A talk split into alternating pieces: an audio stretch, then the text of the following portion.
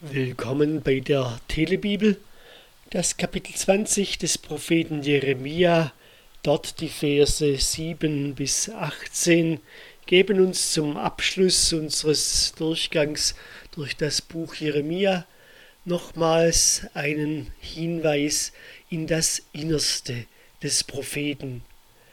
Es zeigt uns, wie er sich fühlt, wie er, dieser Jeremia, mit seinem Auftrag nicht zurechtkommt. Gott, du hast mich überredet und ich habe mich überreden lassen, so beginnt er in Vers 7 seine Klage. Du bist für mich zu stark geworden und du hast gewonnen. Ich bin ein Gespött geworden, alle lachen mich aus. Immer wenn ich reden will, schreie ich es heraus, Gewalt und Zerstörung muss ich rufen. Dein Wort, Gott, ist mir eine Last geworden. Den ganzen Tag bringt es mir nur Hohn und Spott. Jeremia verzweifelt, weil er von Gott den Auftrag hat, ständig Zerstörung anzukündigen, ständig Unheil anzukündigen und ständig für allen Menschen dafür angefeindet zu sein. Er kann nicht mehr und sagt, ich fasste für mich den Entschluss. Ich denke einfach nicht mehr an Gott. Nie wieder werde ich in seinem Namen reden.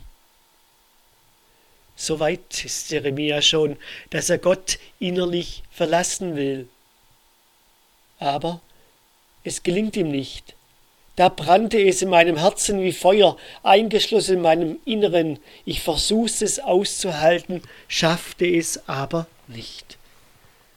So treu ist dieser Prophet. Er kommt von seiner Botschaft, von dem inneren Drang für Gott zu verkünden, dann doch nicht los. Trotz der allen üblen Nachrede, zeigt ihn an, lasst uns ihn anzeigen, wir werden ihn stürzen. So sind die Leute gegen ihn. Jeremia versucht damit zurechtzukommen, fällt aber am Ende in eine tiefe Depression.